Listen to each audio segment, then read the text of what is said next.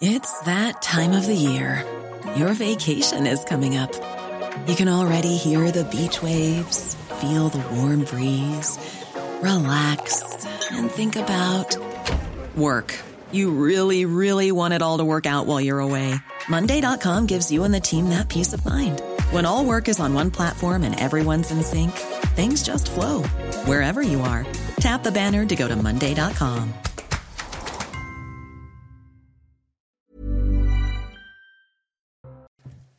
19h sur CNews, ça se dispute avec... euh, Qui êtes-vous? Julien Drey, ça fait si longtemps, j'ai failli oublier. Vous allez bien, Julien? Faites attention parce que je vais vous traiter de Mélenchon, moi. Oh, Ah non, c'est la personne d'en face Ah oui, c'est pour ça. qui m'a dit ça euh, vendredi. Qui Alors, aucune. Geoffroy Lejeune, merci d'être avec nous. Ça se dispute dans un instant. On commence le débat, mais avant cela, le point sur l'information. Isabelle Puboulot. Pierre Palmade a été victime d'un AVC hier soir à l'hôpital Paul Brousse de Villejuif, un hôpital où il est assigné à résidence sous surveillance électronique. Son pronostic vital n'est pas engagé. Des policiers surveillent désormais la chambre du comédien car son bracelet lui a été retiré pour les soins. La Cour d'appel de Paris rendra demain sa décision sur le placement ou non en détention provisoire de Pierre Palmade. Deux jeunes Israéliens ont été tués par balle aujourd'hui en Cisjordanie. Ils se trouvaient à bord de leur voiture au moment de l'attaque. Une attaque qualifiée d'attentat terroriste palestinien par le gouvernement israélien. En rugby, la France l'emporte de justesse au Stade de France face à l'Écosse au tournoi des Six Nations. Le premier essai est français, il est signé Ntamak. Les Bleus vont vite prendre le large avec un nouvel essai de Dumortier. Et en deuxième mi-temps, après une exclusion de chaque côté, les Écossais reviennent dans le match. 22-14 après un essai de Jones, 25-21 à 10 minutes de la fin du match. La France l'emporte finalement 32-21 grâce à un dernier essai de Ficou. Le prochain rendez-vous, c'est le 11 mars face à Twickenham. Avez reconnu la voix et la pertinence de Mathieu Devez. Ce sera à 19h30 pour le JT d'Isabelle Puboulot. Samedi, c'était la, cérémonie des Césars. Alors, ça a été un carton d'audience, plus d'un million sept cent mille téléspectateurs, plus 30% sur une année.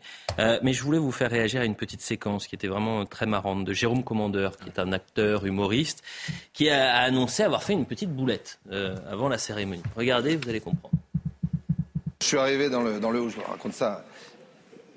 Fait une, j'ai fait une boulette, une toute petite boulette. Il y a une dame toute mignonne dans la file pour entrer. Alors vous savez, on est là, on sait pas quoi faire, on a son manteau dans les mains, on piétine. Et puis moi, gentil, euh, je lui dis Ah, c'est votre première fois au César? Elle me dit Oui. Je lui dis Vous êtes de la famille d'un dénommé, euh, ça doit faire quelque chose. euh, euh, Quelqu'un de sa famille qui, peut-être dans quelques instants, s'apprête à recevoir un César. Et là, elle me coupe, elle me dit Non, Jérôme, je suis la ministre de la Culture. Je dis Mais qu'est-ce que t'as fait? À tes cheveux, Roselyne T'as tout lissé?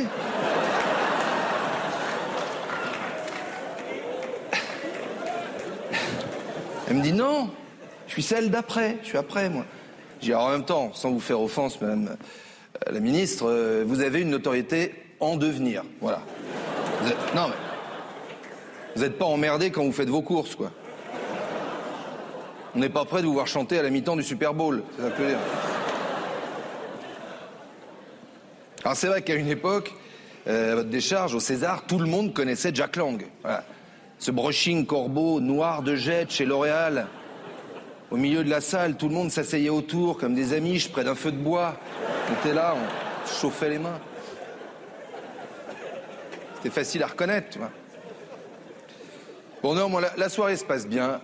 Nous sommes entre amis, Madame la Ministre. C'est maintenant le moment de décerner le César du meilleur montage. Et vous allez me dire, mais pourquoi il me montre ça? C'était évidemment le début, l'inauguration du salon de l'agriculture. On a décidé de prendre une caméra. entre le salon de Vous allez l'agriculture. comprendre. Vous allez comprendre. je sais où il veut. On a pris une- un micro. Euh, on est allé au pied du salon de l'agriculture. On est allé demander, on est allé demander aux aux vaches Français, aux Ah Français, qui est Marc Fesneau, qui est juste le ministre de l'agriculture. Hmm. Réponse. Marc Fesneau. Non, On dit rien. non. Marc Fesneau. Oui. Oui. Ministre de l'Agriculture. Christophe Péchu. Non. Sylvie Retailleau. C'est des noms qui. Non, Rotaillot, c'est un homme qu'on connaissait, mais non. Pas Sylvie Rotaillot, non. Et non. Marc Fesneau. Tu connais euh, Jules Marc Fesneau? Non, ça me dit rien. Non. Non, ça me dit rien. Non. Est-ce que vous connaissez Marc Fesneau? Marc Fesneau. Pas du tout. Charlotte Cobel. Alors là, vous allez loin quand même. Je sais pas. Emmanuel Macron et les ministres inconnus. Comment se fait-il que les Français, et là je me tourne vers vous, Julien Drey, ne connaissent pas la majorité des ministres. Le problème, c'est que je suis à peu près comme eux, moi. Bon, arrêtez, Marc Ah non, non, je suis à peu près comme eux. Les trois quarts, je les connais pas. Moi aussi, les trois Alors, franchement, vous pouvez. Alors, si vous voulez me coller, allez-y. hein. Ah non, non, j'ai pas envie. Mais alors, est-ce que vous trouvez ça normal? Non, je trouve pas ça normal, mais je vous dis la vérité. Je vais pas vous mentir. J'aurais pu, ré- si vous m'aviez prévenu, j'aurais révisé, je vous aurais- à l'avance et j'aurais Ah, récité. alors alors qu'il y a 10 ans, tous les trois, on pouvait citer tout le gouvernement. Et alors pourquoi? Bon, parce que d'abord, il a mis énormément. Ils ont, parce qu'il n'y a pas que lui. Le- les gouvernements sont technocratisés à outrance. Je veux dire, euh, euh, en fait, aujourd'hui, euh, une grande partie de ceux qui sont ministres sont ministres parce qu'ils sont de la même promotion ou ils ont été dans la mouvance de la promotion du secrétaire général de l'Élysée, beaucoup, ou, euh, ou de, de- de celle d'Emmanuel Macron. Donc, euh, ce ne sont pas des gens qui ont un parcours politique qui fait que quand ils de- deviennent ministres, d'un certain point de vue, c'est l'aboutissement d'un combat qu'ils ont mené, euh, d'une compétence qu'ils ont acquise euh, à travers euh, tous ces combats, euh, tous ces combats électoraux notamment. Là, on a les trois quarts, ils ne savent même pas ce que c'est que le combat électoral. Rien à ajouter. C'est, Donc on avance? Je pense exactement la même chose. Non, mais c'est pour moi il y a une rupture, euh, une rupture fondatrice au moment où euh, Emmanuel Macron change de premier ministre pendant son premier quinquennat. Il change, il passe de Édouard Philippe à, à Jean Castex. Je pense que c'est le moment où il décide d'assumer vraiment que ce qu'on attend d'un ministre, d'un politique, etc., c'est d'être un patron d'administration, de faire tourner, de faire avancer les choses, de faire en sorte que euh, de pas être dans l'illégalité, les décrets, etc., tout ce qui est publié, tout ce qui est édicté par un premier ministre. Euh, et, et il, se, il il ne prend plus quelqu'un qui vient avec son poids politique et qui emmène avec lui une partie de la majorité euh, de l'Assemblée nationale, ce qui était le cas d'Edouard Philippe, qui venait avec une partie de la droite. Et en cascade, en fait, après, euh, Elisabeth Borne est la version plus plus de Jean Castex, mais c'est la même chose. Et en cascade, vous avez une perte de pouvoir politique au niveau du, gouvernement, une perte de pouvoir politique donc au niveau du Parlement qui s'est vidé de sa substance et qui donne le cirque qu'on voit maintenant. Et même, on, pourrait dire, il y a encore un pouvoir au niveau local, même pas en réalité. Donc en fait, c'est juste, c'est la, la décomposition absolue de la politique telle que nous on l'a connue. Et en effet, moi je maintiens, il y a dix ans, je pouvais vous donner le nom de tous les ministres et leurs postes. Encore que la surprise a été quand même que M. Castex était très politique. Ça, ça a été un Premier ministre C'est avéré l'être en effet. Voilà. Ouais. On, on pensait que ça allait être un, un simple technocrate, mais il a été très politique. Euh, mais c'est vrai que à partir de là se met en mouvement l'idée que. Mais c'est une vieille idée, vous savez, dans l'administration. L'administration de ce pays, elle pense toujours que les politiques, ils sont dépensiers, qu'ils obéissent trop aux électeurs et que euh, eux, ils savent mieux que nous. Voilà. J'entends. Autre thématique, c'était notre euh, petite ouverture. Autre thématique ô combien importante à Maison-Alfort. Je ne sais pas si vous avez vu ce qui s'est passé dans le Val-de-Marne euh, cette semaine. Deux individus, mineurs isolés, ont tenté de voler un sac à un usager. La victime, elle se défend. Euh, une altercation éclate et l'un des voleurs présumés tombe sur la voie. Il est mortellement percuté par un train. Les circonstances de ce drame restent à déterminer, bien sûr, mais il s'avère que la victime du vol a été placée en, en garde à vue. Voyez le sujet et on en parle juste après. C'est un vol à l'arraché qui vire au drame. Il est 20h à la gare de Maison-Alfort lorsque deux individus, deux mineurs isolés selon nos sources, tentent de dérober le sac d'un usager qui attend son train sur le quai. Une altercation d'abord verbale puis physique aurait eu lieu entre les trois protagonistes. La victime de la tentative de vol aurait reçu plusieurs coups de poing de la part d'un des deux voleurs présumés. Elle aurait alors riposté et l'un de ses agresseurs aurait chuté sur les voies alors qu'un train traversait la gare. L'individu est mort sur le coup. Le geste de la victime du vol reste encore à déterminer. Si c'était un geste disproportionné qui l'aurait poussé euh, pour se défaire, mais en faisant tomber sur les rails, il pourrait effectivement se voir reprocher un homicide involontaire. Mais encore une fois, il faut, il faut attendre les conclusions de l'enquête. L'homme, un père de famille de 22 ans, a été placé hier en garde à vue pour violence ayant entraîné la mort sans intention de la donner. Alors, quelle peut être sa défense? On peut parler de légitime défense, on peut parler aussi d'excuse de provocation parce qu'il a été euh, provoqué euh, dans, dans, son, dans son geste. C'est-à-dire que si personne ne lui avait rien demandé à cet individu, si personne n'avait cherché à lui voler son sac, il ne serait rien arrivé à personne. Le complice du vol, qui serait un Marocain âgé de 17 ans, était entendu hier pour vol en réunion. Geoffroy Lejeune, je me tourne vers vous. La charge de la responsabilité, en quelque sorte, s'est inversée. Il y a une personne qui est victime d'une agression, d'un vol. Euh, il se défend, il y a une bagarre qui éclate, et c'est lui euh, qui va, parce que la, finalité est dramatique, mais c'est lui qui est placé en détention, euh, en garde à vue, pardonnez-moi. Est-ce que vous, êtes perturbé par ce changement de responsabilité, cette inversion des responsabilités en quelque sorte? En soi, pas tellement, parce que comme il y a, un mort, il faut qu'il y ait une enquête, c'est normal. Euh, il, y a, une enquête pour déterminer la responsabilité, ce que dit dans votre sujet euh, Georges Fenech très bien, c'est-à-dire que euh, la question c'est de voir jusqu'où cette, réponse est proportionnée. Là, on est dans le, judiciaire. Une fois qu'on a enlevé le judiciaire, pardon, mais moi je trouve ça... En fait, on dit que la justice est là, est faite pour éviter la vengeance. Et, et cette réaction, j'étais pas présent à la scène évidemment, mais la description de, de, de, de, de cette scène, de cette agression, on imagine que c'est une agression de plus ou que c'est un, une provocation de plus qui a conduit ce monsieur à se défendre euh, et à se faire justice lui-même. En réalité, c'est, c'est, c'est notre société est en train de prendre le pas de ça. On a vu beaucoup de fois, vous savez, pendant la Coupe du Monde, on a vu des, des, un quartier entier. Euh, je crois que c'était des, des, des, des Maghrébins qui s'en prenaient euh, à des gitans, il me semble, ou dans l'autre sens, je sais plus. Mais bon, il y a quelques années, c'était dans l'autre sens. À Dijon, il y avait des Tchétchènes qui s'en étaient pris à des Maghrébins. Bref, vous sentez aujourd'hui, dans certains endroits, que ça se passe déjà comme ça. On se fait déjà justice soi-même. Euh, ou encore, souvenez-vous l'histoire du père de famille qui était allé, euh, euh, qui était allé venger euh, l'agresseur, enfin se venger de l'agresseur de sa fille. il y a quelques semaines, on a beaucoup parlé sur sur CNews. La, la défaillance de la justice est telle que je, pense que ce genre de situation, ce genre de comportement va se multiplier dans des proportions qu'on n'a pas qu'on pas imaginées récemment. Il est, je m'excuse, mais là, il n'est pas en train de se faire justice lui-même. il est agressé, il se défend. Il n'est pas en train de se faire justice, il n'est pas en train de. Il se défend, il essaye d'éviter de, prendre des coups.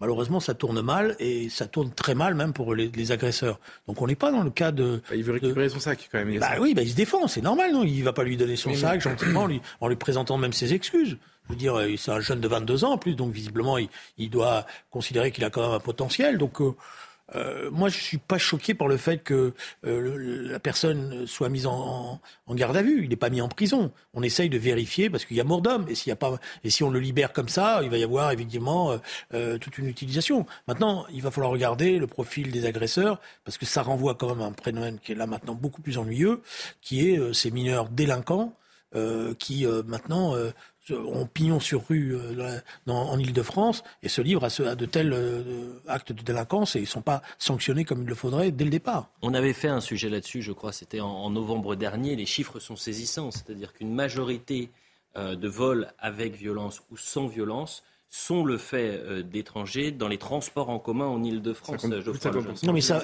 il faut, de toute manière, il y a maintenant une réforme à faire dans les transports en commun parce que vous n'avez pas assez de policiers Mhm. et que les- la police, euh, ce qu'on appelle la SUGE notamment, n'a pas les moyens d'intervenir face à ces agressions parce que la loi lui permet pas. Donc elle est là plus en, en- elle est là de manière préventive, je dirais, mais euh, elle n'a pas la moyen d'arrêter. Bon, c'est plus compliqué que ça, mais il n'y a pas assez de présence policière euh, en capacité d'intervenir dans les transports en commun. Et c'est clair que la situation s'est dégradée ces dernières années.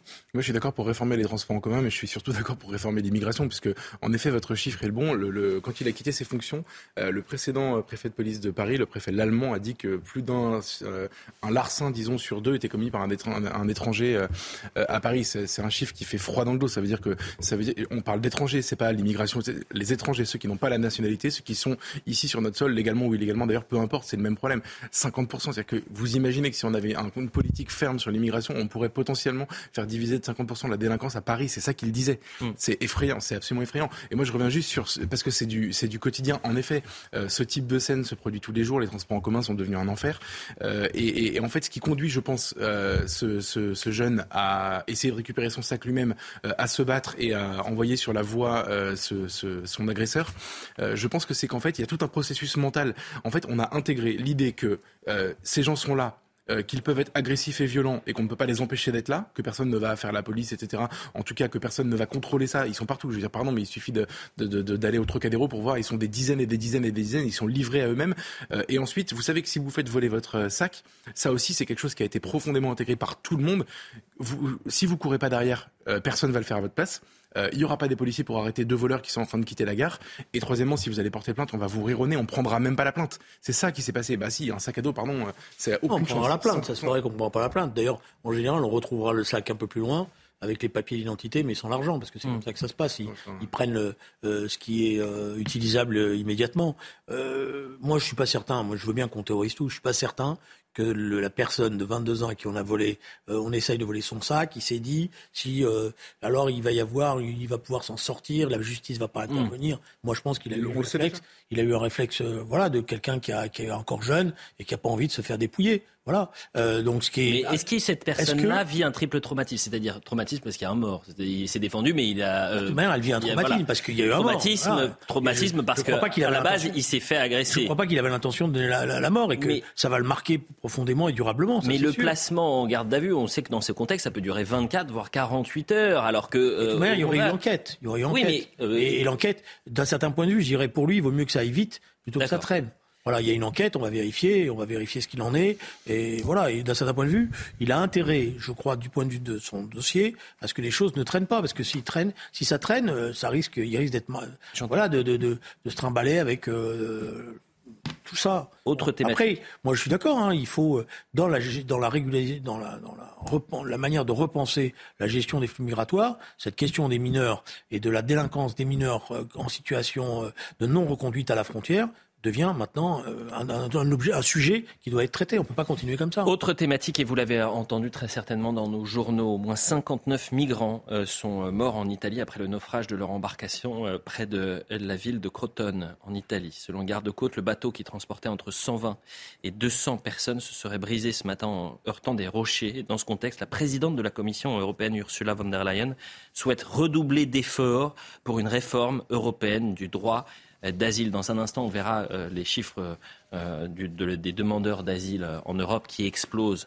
Euh, mais là, on est dans la communication pure et simple, Geoffroy Lejeune, en permanence. C'est-à-dire que des réunions extraordinaires sur la politique migratoire, on en a tous les mois ou presque en Europe et rien ne change en quelque sorte. Par ailleurs, qu'est-ce que ça veut dire euh, réformer la, la, Rien. Ça veut rien redoubler d'efforts. Redoubler d'efforts, merci. Ça veut dire, moi ce que je comprends, pardon, parce que je, je, commence à la connaître un peu, Ursula von der Leyen, redoubler d'efforts pour moi, ça veut dire accueillir deux fois plus de monde, je pense. En tout cas, comment vous dire, ces gens vivent dans l'idée, Julien va peut-être d'ailleurs nous l'expliquer après, mais vivent dans l'idée que euh, on aura réussi quand on aura réussi à faire en sorte que les gens qui traversent aujourd'hui avec des embarcations de misère ne viennent plus comme ça, mais en avion. Euh, ils n'ont aucun projet de lutter contre l'immigration. Ursula von der Leyen, c'est la présidente de la Commission qui refuse de donner à 16 ministres de l'Intérieur de pays européens qui ont posé la question il y a maintenant euh, plus euh, à peu près un an, qui refusent de répondre est-ce qu'on a le droit de repousser des bateaux quand ils arrivent sur nos côtes? Ils ont posé la question. Le patron de Frontex à l'époque, Leggeri, le français, avait, posé la question, avait accompagné ce mouvement. Ils n'ont jamais eu de réponse. Il a démissionné dans la différence générale. Donc il n'y a aucun projet de, comment dire de repousser des bateaux, d'empêcher les gens de venir. Moi, je, pense et je suis maintenant de moins en moins euh, je doute de moins en moins euh, sur ce sujet-là. Je pense que le seul moyen d'éviter que des gens se noient en Méditerranée, parce que ça reste évidemment un drame, c'est de dissuader les traversées. Je pense que, c'est pour ça que ça m'énerve quand Van der Leyen parle de redoubler d'efforts, elle, elle, elle voudra sécuriser les traversées. En fait, il faut imaginer, il y a un continent quasi entier qui veut venir chez nous pour plein de raisons, parce que euh, l'avenir euh, est plus radieux euh, en Europe qu'en Afrique, parce que le développement économique évidemment est, bien meilleur, parce qu'il y a peut-être plus de perspectives. Je peux les comprendre, c'est pas le problème. Mais aujourd'hui, il y a tellement de gens qui veulent venir que si on n'envoie pas un message de fermeté comme l'ont fait d'autres pays par le passé, ils vont essayer de venir. Et donc même si on rend les choses de, plus sécurisées parce qu'on les accueille mieux, parce qu'il y a des bateaux qui font les traversées, etc., il y aura toujours une immigration clandestine et il y aura toujours des, des, bateaux qui couleront en Méditerranée. Julien Drey. Bah, d'abord, il faut quand même euh, penser qu'il y a quand même 59 personnes qui ont perdu leur vie. Donc euh, l'immigration, c'est pas simplement une partie de plaisir pour venir profiter euh, des prestations sociales en France. C'est pas qu'un jeu avec des gens qui font le tam-tam en disant viens, viens, tu vas voir, etc. Il y a, il y a aussi cela, cette réalité. Et des enfants, parfois. Voilà. Et j'aimerais qu'on y pense. Voilà pas simplement de manière technocratique en disant moi, voilà. Ça, c'est la première chose. Deuxièmement, il faut comprendre les raisons. Les raisons de, tous ces gens-là, c'est les guerres, c'est les misères, c'est, euh, d'abord ça. Après qu'il y en ait euh, un certain nombre là-dedans qui pensent qu'ils vont pouvoir euh, en profiter, d'accord, mais c'est d'abord ça. C'est pas d'abord ça, d'ailleurs, en termes de chiffres, pardon, mais l'asile de ces gens-là, c'est minoritaire. Non, c'est pas un problème d'asile, là, c'est un problème de gens qui, tra qui La, la guerre et la misère, c'est l'asile. Hein. Non, d'accord, mais c'est un problème de gens, je crois. Parce que moi, je veux bien mais quand vous allez devant les cadavres, je ne suis pas sûr que vous, de, ces gens-là, vous alliez leur dire, n'avez pas à traverser la, la, Méditerranée. Je pense que tu vas pas dire ça. Bon, moi je le dirais pas en tous les cas. Ah bah, vous je, voilà. S'ils ne traversaient pas la Méditerranée, il n'y aura pas de cadavres. Non, non, non. Je suis d'accord pour dire. Non, non, mais c'est toujours facile sur un plateau télé non, de pas faire facile, le coq. Justement. Excusez-moi. Mais on a essayé. Mais parce que là, dire, de dire moi, voilà, da, da, da, da, Mais quand vous êtes avec des cadavres de, de gosses de 4 ans, je suis pas sûr que vous, vous seriez aussi fort que ça. Mais attendez, mais moi je ne serais pas. Bien sûr que si. Ah, d'accord, mais tant mieux. C'est d'accord. Vous, vous, vous reprenez alors, vous reprenez, vous reprenez à votre compte la phrase d'Éric Zemmour qui me dit dans un débat S'il y a des gosses qui sont en train de mourir dans, au milieu de la Méditerranée avec des mamans, je ne leur tends pas la main. J'ai pas dit Parce ça. que, voilà. Non, j'ai dit responsables je de ça. Non mais, je, non mais je veux bien, il y a plein de responsabilités. Non, non, je non, pars c'est d'un principe. Je pars d'un principe d'humanité d'abord. Mais attendez, Après, j'essaye de réfléchir. J'essaye de. Mais je, comment, je pense qu'il faut, il faut partir de là. Après, j'essaye de voir comment éviter cette situation. Comment éviter cette situation? Là, je suis d'accord.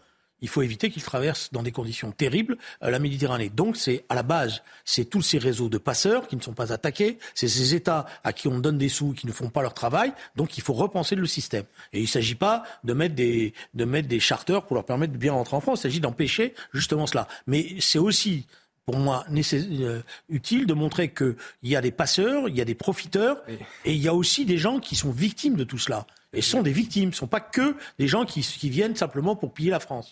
En fait, on est, on est tous d'accord sur les passeurs. C'est d'ailleurs même devenu un lieu commun de leur, un lieu commun, pardon, de leur taper dessus parce que c'est euh, illégal. Non, c'est pas un lieu scandaleux. commun. Le lieu commun, On est d'accord là-dessus. euh, le lieu- le- ce qui, ce qui, ce qui n'est pas fait, justement, c'est qu'on ne tape pas sur les passeurs. Et on, ne- on fait pas les travails nécessaires. Vous avez raison. C'est, mais, mais nous, on est d'accord là-dessus. C'est pas un sujet de débat entre nous, évidemment, qu'on devrait les taper. Si on pouvait les taper, on les taperait beaucoup plus.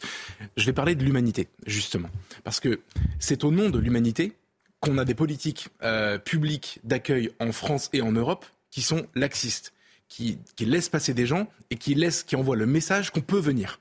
C'est au nom de l'humanité ensuite qu'on met en place euh, de l'accueil quand les gens sont sur place, notamment les prestations, etc., qui les incite à venir. C'est donc au nom de l'humanité que toutes ces traversées s'entreprennent. Et c'est grâce. Donc s'il y avait, si on n'avait pas, si on avait, d'après vous, Oui, juste, oui, j'y viens. s'il y avait une politique répondre. de fermeté, Oui. vous pensez que ces gens qui sont sous la pression souvent de guerre, de, de viol, de vol, etc., ils ne tra- ils- ils migreraient pas. Absolument. Ils accepteraient de mourir dans leur pays. Absolument. Mais, mais Ils accepteraient Non. Voilà. C'est, c'est- parce que tout, tout- Non, c'est ça que vous êtes en train de me dire. C'est-à-dire que tous ces gens-là, pour que- une grande partie de ces gens-là, Mais ils oui. accepteraient Mais de oui. mourir dans leur pays. Ils que tenteraient savez- pas, mais ils tenteraient pas mais de, non, de, ce qui les attend, c'est pas la mort. Mais il n'y a pas des millions de gens qui mourraient s'ils ne traversaient pas et s'ils ne venaient pas en Europe. Non, c'est pas vrai. Il faut arrêter de vivre avec cette idée délirante selon laquelle le seul avenir de l'Afrique, c'est l'Europe. C'est pas vrai. Je n'ai pas dit Ça ça. n'est pas vrai. Je dis simplement termine que nous sommes face à des situations. Vous avez des guerres qui, qui sont des guerres dont on ne parle pas d'ailleurs, Mais, ah, et qui continuent.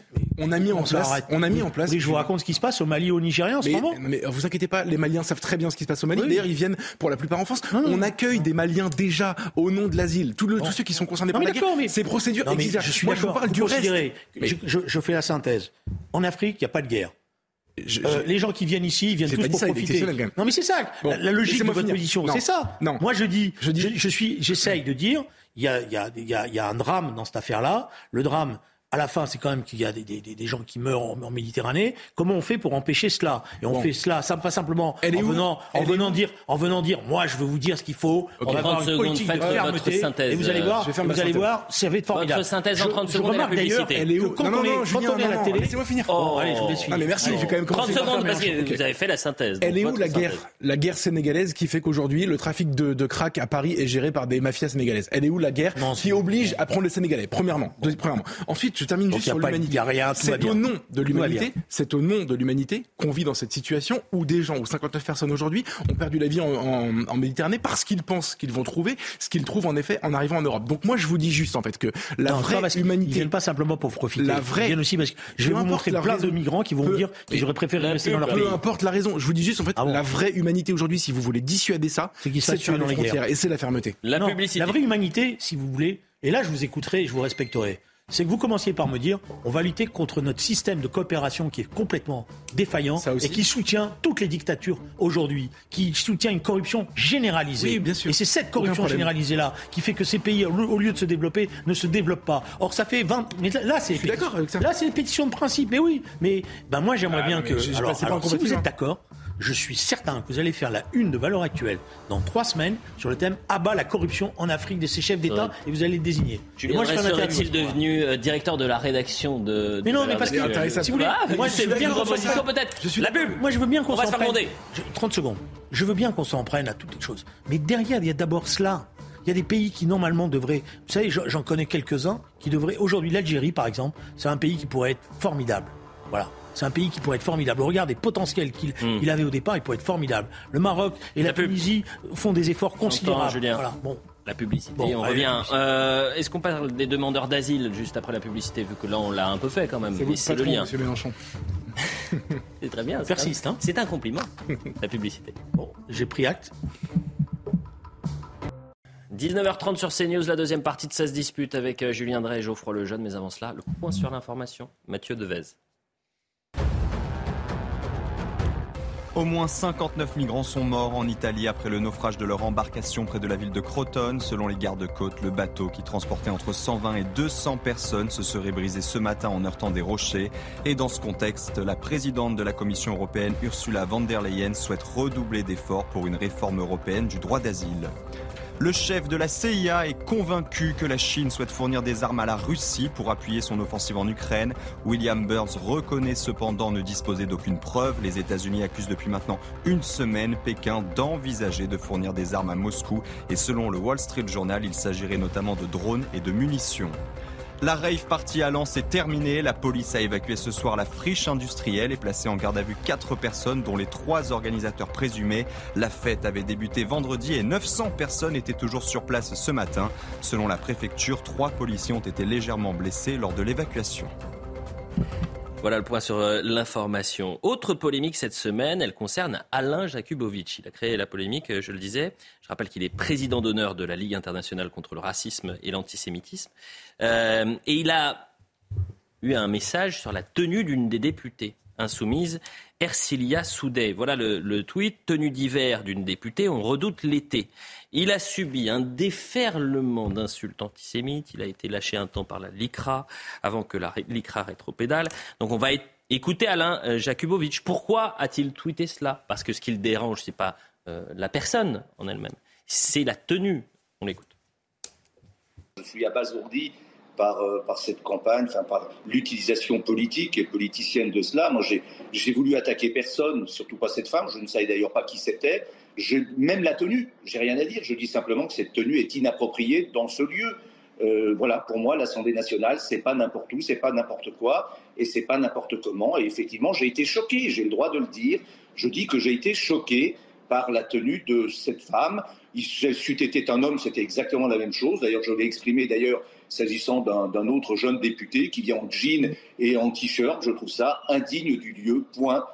Voilà, c'est la tenue par rapport au lieu, c'est le contexte euh, dans, dans, ce contexte-là. Je veux juste vous faire réagir sur la mm, réaction de la ministre de l'égalité femmes-hommes qui a réagi le 21 février. Je condamne fermement ces attaques misogynes et sexiste. Et puis le lendemain, puisque, et je le répète. donc c'est la ministre Isabelle Rome. Hein. Oui, la ministre Isabelle Rome, oui. je découvre. Eh ben, vous découvrez la ministre de l'égalité euh, femmes-hommes. Et puis le lendemain, elle a, elle a retweeté les attaques antisémites que reçoit Alain Jakubowicz sont absolument scandaleuses et nauséabondes. Nous ne nous habituerons jamais à cette rengaine de l'antisémitisme. Bon, sur les tenues correctes exigées à l'Assemblée, Julien Drey, qu'est-ce qu'on fait? Non, je pense que l'erreur d'Alain Jakubowicz, c'est d'avoir pris un cas particulier.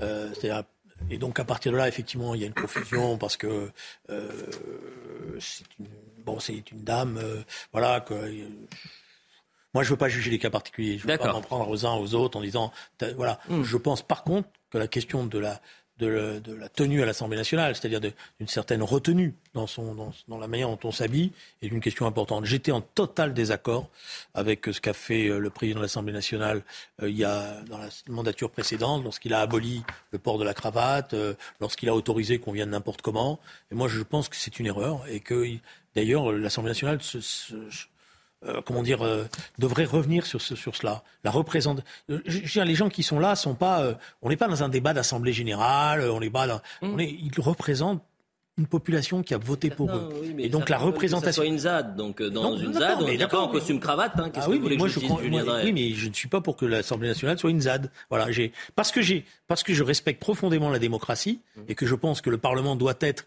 l'apogée de la démocratie. Je pense qu'on doit faire attention à la manière dont on va en séance à l'Assemblée nationale.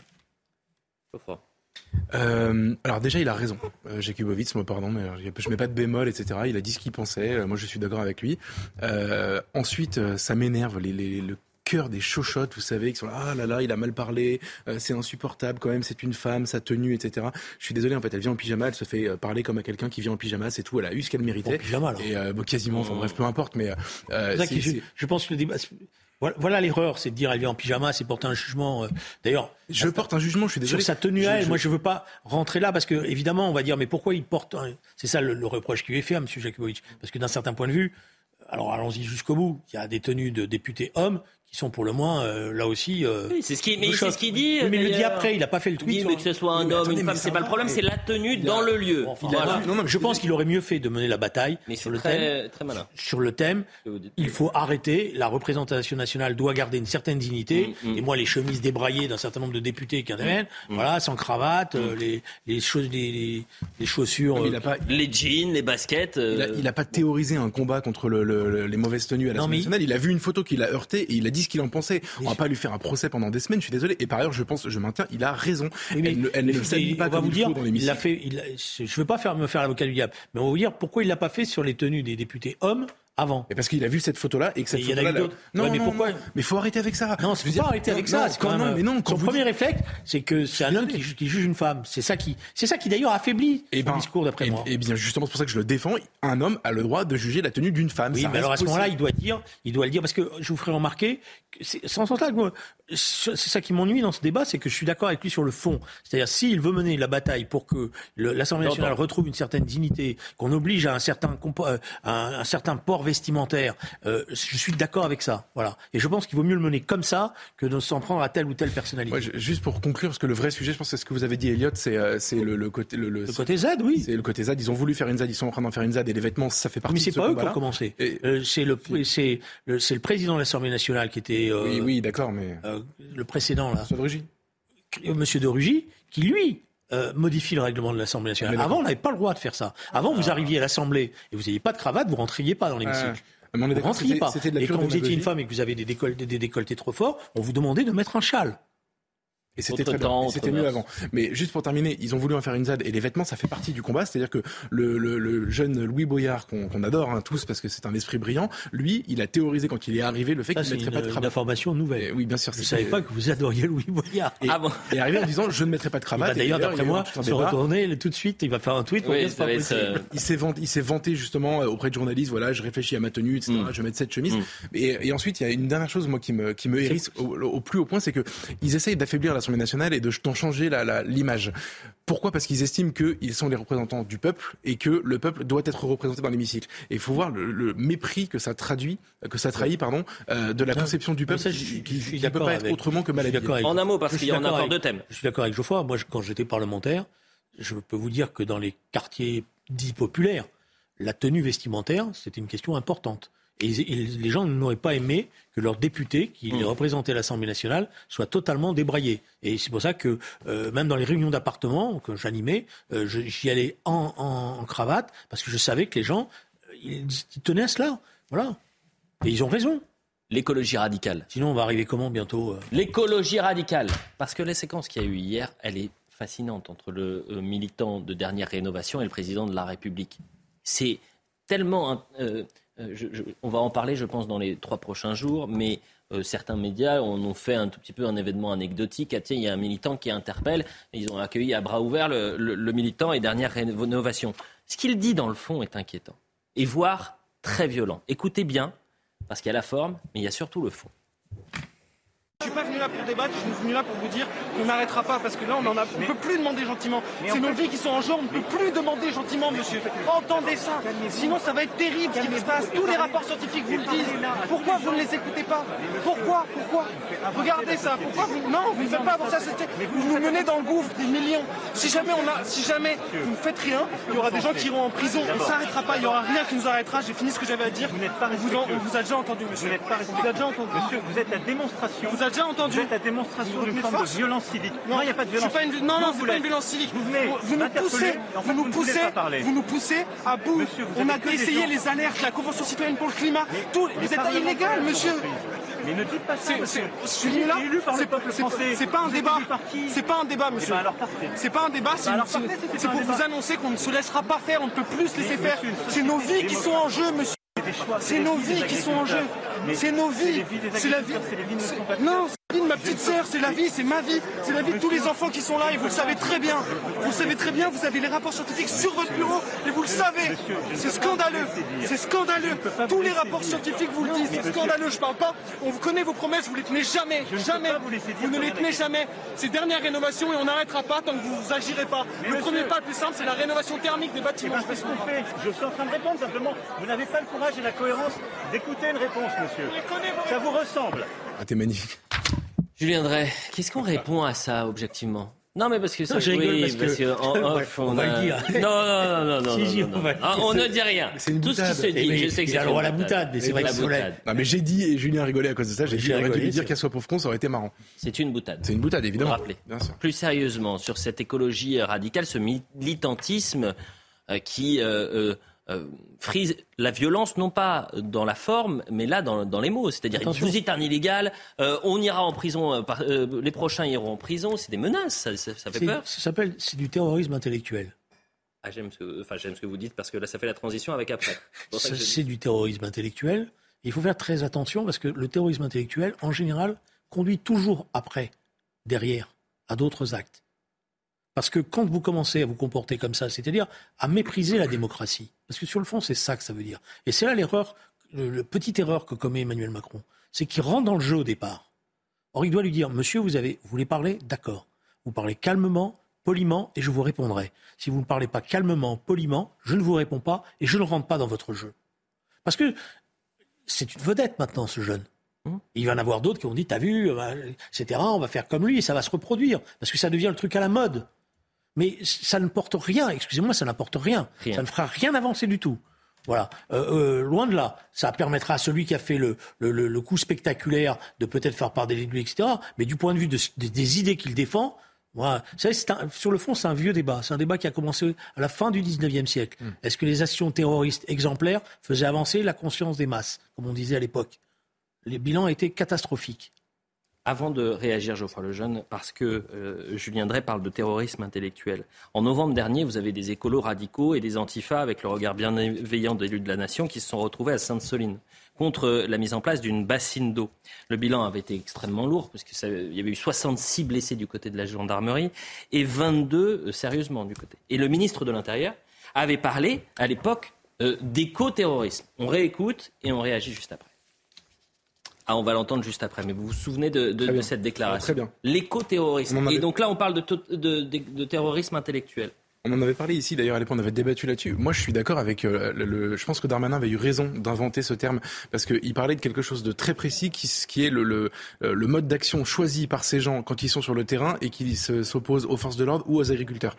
En l'occurrence, les gendarmes, euh, en fait, passent leur vie à se battre contre ces gens-là, et ils sont extrêmement violents. Euh, je vais, et pourquoi ils sont extrêmement violents? Euh, Donc, et je suis d'accord avec le terrorisme intellectuel. Pour moi, ce sont deux choses qui se rejoignent évidemment. Pourquoi ils sont extrêmement violents? Et c'est ce que montre ce jeune homme face à Emmanuel Macron, parce qu'il n'envisage pas une seconde de pouvoir se tromper. C'est ça qui me fascine. C'est-à-dire qu'on a des convictions tous, euh, souvent d'ailleurs très affirmées, etc. Mais au fond, il y a toujours une petite part de doute. Et on se confronte d'ailleurs, c'est pour ça que cet échange avec euh, Julien, toutes les semaines, moi, il me stimule beaucoup, parce que en fait, on se demande, et si je m'étais pas trompé là-dessus, et s'il avait pas quelque chose à m'apprendre, et s'il n'était pas plus euh, informé que moi sur tel sujet. Là, ce que vous voyez dans les yeux de ce jeune homme, euh, moi, ça m'inspire une chose, c'est qu'il faut remettre le service militaire très vite, il faut les occuper à autre chose, ces garçons. Euh, et- et ensuite, ce que vous voyez dans ses yeux, c'est du fanatisme religieux. C'est exactement la même chose. J'ai la vérité. Et ici, les rapports, etc. Le, le- le problème, c'est qu'il se trompe parce que moi, je suis pas sûr qu'il les ait beaucoup. Je, je pense pas non plus qu'il les ait lus. Moi, je peux vous citer plein de rapports qui disent l'inverse. Lui, il pense qu'il y a un compte à rebours, que la Terre va. C'est la pensée unique. Mais c'est c'est pas la pensée unique. La pensée unique, enfin, c'est pire que C'est ça. pire que la pensée C'est pire que ça parce que il le n'intègre plus dans son logiciel que des éléments qui vont dans son sens. C'est la Alors on met les pieds dans le plat, Non, c'est la Geoffroy pensée- Lejeune. Non mais on met les c'est pieds dans le plat. c'est Est-ce qu'on dissout c'est la- dernières Non, non, mais rénovations c'est pas le le problème, c'est pas le problème, c'est que c'est la pensée par slogan magique. Oui, mais alors, Donc la, la- la manière dont ils travaillent, c'est dont ils se comportent, c'est ils ont des slogans magiques et ils répètent les slogans magiques. Moi, j'aurais trouvé ce jeune, s'il est vraiment convaincu de ce qu'il raconte, il serait venu calmement. Il aurait dit, Monsieur le Président de la République, voilà un certain nombre de choses que qu'on m'a communiquées, d'informations, Mmh, etc. Je vous pose cette question. Est-ce que ça peut continuer? On, on aurait dit chapeau. Et il y aurait eu le débat. Il aurait, mais là, il ne fait rien avancer du tout. Mais il est applaudi par des élus de la nation. Euh, dernière rénovation, ils enchaînent euh, les euh, actions coup de poing. On appelle ça des actions coup de poing. Parce que vous avez remarqué que on dissout moi, dernière moi, rénovation plus ou pas à suivre parce que de toute Ouais, manière, il y a un groupe, un groupe existe. J'ai découvert qu'il y avait un nouveau groupe qui s'appelait Dernière Rénovation et puis. Bah, pour le coup, on montre les vidéos, c'est eux qui bloquent les routes, qui, Oui, qui taguent les, les, les- vous avez aussi immeubles. vite- mais c'est des groupes qui vivent aussi vite qu'ils disparaissent. Bon, excusez-moi. Bon, bah donc ça sert à rien la question sur la, la dissolution. non, non. La dissolution, je veux Non, dire. mais Ça changera rien. Ça sert à rien. Bon, ça change rien. Il nous reste 4 le problème- minutes. Non, le problème, c'est pas, la, di- c'est pas de, de- de sortir la dissolution. Le problème, c'est de combattre ce type de comportement-là. d'accord Ça, avec c'est, ça, c'est la question qui est posée. Et de pas avoir une sorte de comportement paternaliste en disant c'est des jeunes. Et comme c'est des jeunes, ils ont un certain nombre de droits. Et donc, il faut comprendre. Bon, ils, ils parlent de manière plus, euh, voilà. Non, c'est pas Mais vrai. vous avez eu des mots très forts en parlant de terrorisme intellectuel et je suis certain que c'est un sujet qui va, qui va faire grand bruit dans les prochains jours. Dernier thème. Euh, Enfin, voilà, Le terrorisme intellectuel, il commence sur les réseaux sociaux. Hein. mais bien sûr. Voilà plus de deux semaines que euh, l'affaire Pierre Palmade irradie la sphère médiatique. Des dizaines de unes, je pense qu'on a en image, des heures d'antenne pour relater les trois enquêtes le concernant, occultant parfois les victimes de l'accident de la route, la présomption d'innocence et le secret de l'instruction. Euh, je vais vous faire écouter Yann Moix, euh, qui était hier dans l'émission Quelle époque, euh, et qui dit il y a deux toxicomanies. Il y a Pierre Palmade, deux toxicomanes, l'information. Alors il cible euh, nos confrères de BFM, mais j'ai l'impression que tous les médias doivent faire leur euh, examen de conscience là-dessus. Pas forcément axé, c'est sa position bien sûr, mais pas forcément axé que sur BFM. J'ai l'impression qu'il y a deux formes de toxicomanie. Il y a celle de Palmade d'une part, il y a celle de l'info. Mais il y a quelque chose que je trouve obscène, notamment sur BFM TV. Non mais je vais vous le dire, l'obscénité. Qu'est-ce qu'ils font pour euh, faire le plein? Et remettre à, chaque fois un jeton dans la machine D'abord, ils prennent cet ignoble côté qui est celui de l'empathie pour les victimes. Ils ne cessent de répéter qu'ils ont de l'empathie pour les victimes, comme ça, ça leur permet de légitimer la suite du commentaire. Deuxième chose, ils n'arrêtent pas de dire euh, sur notre chaîne, nous ne faisons pas que parler de M. Palmade. On parle aussi de la guerre en Ukraine. Exemple, j'a- j'ajouterais que M. Palmade a eu un accident un an pile après le début de la guerre en Ukraine. Pourquoi ça fait jouir et que ça fait bander le public? Parce que les badauds ne sont pas sur la route, mais ils sont devant l'écran, pour une raison très simple. Et c'est ce qui est terrible dans ce fait divers, finalement, d'un second couteau et d'un événement qui n'intéresse que les victimes pour lesquelles, moi, personnellement, j'ai de l'empathie. Parce que j'ai de l'empathie pour les victimes en général. Et j'ai pas l'impression que M. Palma n'en ait tant que ça, mais ça n'engage que moi. Sinon, il aurait déjà écrit un courrier touchant et bouleversant pour s'excuser. Il ne serait pas passé par le truchement de sa sœur. Donc ça, c'est déjà inacceptable. Vous attendez Quand on est vous capable de traverser une cour les mains dans les poches, on est capable de prendre un stylo et de rédiger, de rédiger trois mots ou 27 pages pour dire pardon. Mais je veux dire une Vous chose. attendez ces excuses J'attends une lettre d'excuse. Mais je veux dire autre chose qui m'a énormément choqué. C'est le fait, si vous voulez, que euh, le fait divers fasse jouir parce qu'il est facile à comprendre. Et alors, je voulais vraiment vous faire réagir à votre une, Geoffroy Lejeune, de cette semaine, sexe, drogue et décadence. On, on voit euh, euh, Pierre Palmade, euh, le scandale Palmade, et peut-être sur cette notion de euh, fait divers et fait de société. C'est comme ça que euh, vous l'expliquez aujourd'hui. C'est un fait de société et pas un fait divers. En fait, le fait divers, euh, c'est- c'est ce qui se produit et qui n'est pas explicable, qui va manifestement ne jamais se reproduire, ou en tout cas pas de la même manière, et qui, dont vous ne pouvez pas tirer de conclusion pour la société. Par exemple, euh, Saint-Jean-de-Luz.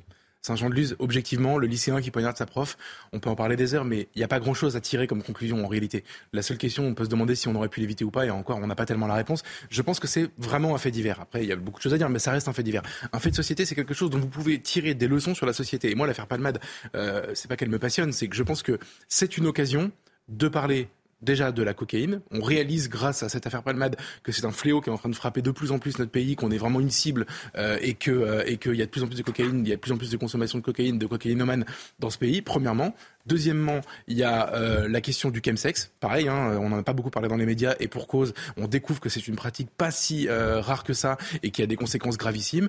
Euh, ensuite, il y avait un autre sujet absolument passionnant, c'était le statut de ce bébé mort. Vous savez, a-t-il respiré, n'a-t-il pas respiré, etc. On voit que c'est très compliqué et il y a énormément de choses à tirer. C'est ce qu'on a essayé de faire cette semaine dans le numéro de, de Valeurs Actuelles.